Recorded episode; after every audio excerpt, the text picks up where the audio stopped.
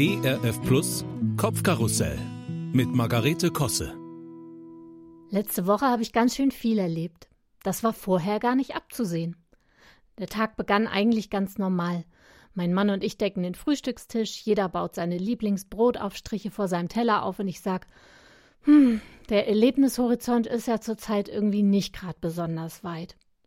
Und nur drei Stunden später liege ich im Rettungswagen und werde mit Blaulicht und Alarm ins Krankenhaus gefahren.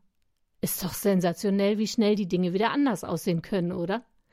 Für die medizinisch Interessierten unter Ihnen, die Diagnose war letztendlich ein akuter, einseitiger Ausfall des Gleichgewichtsorgans. Die Symptome plötzlich einsetzender heftiger Drehschwindel mit Fallneigung, begleitet von starker Übelkeit und Augenzittern. Nicht schön, aber letzten Endes auch nicht wirklich schlimm. Denn ich bin ja mittlerweile wieder zu Hause, zwar noch ziemlich schlapp, aber ansonsten wohlauf.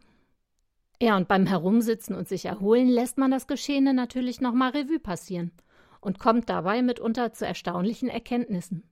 Zum Beispiel wusste ich bis dato nicht, dass man die Strecke Rösrath-Bergisch Gladbach auch in unter 15 Minuten schaffen kann, wenn man einfach an keiner Ampel anhält. Ich war allerdings mit Schwindel und Übelkeit nicht gerade die beste Begleitung für einen echten Profi-Renn-Rettungsfahrer. Äh, ja.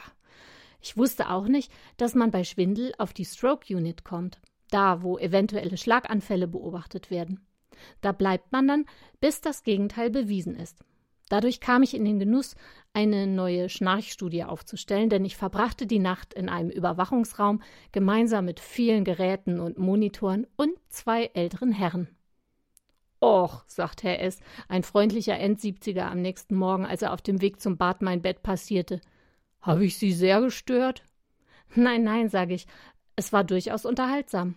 Er redet nämlich im Schlaf.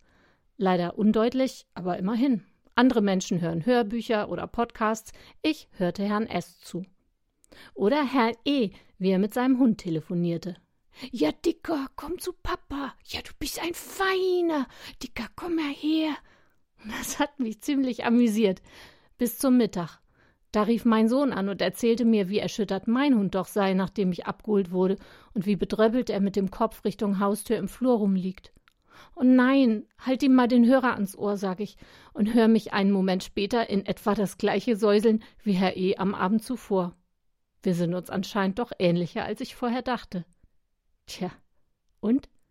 Gibt es ein Fazit aus dem Ganzen? Nun, du hast es nicht im Griff, das Leben. Weiß ich eigentlich. Vergesse ich nur hin und wieder. Ich habe nichts im Griff, aber ich habe gemerkt, dass mein Glaube mich hält, auch und gerade dann, wenn es ungemütlich wird. Geborgen sein statt Angst, darüber war und bin ich sehr, sehr froh. Und ich darf dankbar sein für die harmlose Diagnose, für das deutsche Gesundheitssystem, Krankenkassenticket abgeben und los geht die Fahrt. Dankbar für die gründliche Betreuung, für die Freundlichkeit des Krankenhausteams, für meine Familie, die mich aufmuntert, wie zum Beispiel die netten SMS des Gatten, der im Zimmer auf mich wartet, während ich von CT zu MRT zu was weiß ich geschoben werde. Wo bleibst du denn? Ich kann dir schon mal zum Abendessen was bestellen, was du nicht magst. Wahrscheinlich steckst du einfach in der Röhre fest?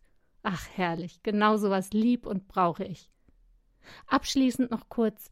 Erstens, diese Woche ist mein Erlebnishorizont auch nicht sehr weit, aber das macht mir überhaupt nichts aus. Im Gegenteil, ist doch schön, wenn nichts passiert. Alles Ansichtssache. Zweitens, ich hoffe, dass ich mit dem Wort Schwindeln bald nur noch das Flunkern bei irgendwelchen Gesellschaftsspielen verbinde. Und drittens, irgendwann nachts im Krankenhaus kam sie mir plötzlich in den Sinn. Die Frage, warum in aller Welt hast du eigentlich deine Kolumne Kopfkarussell genannt?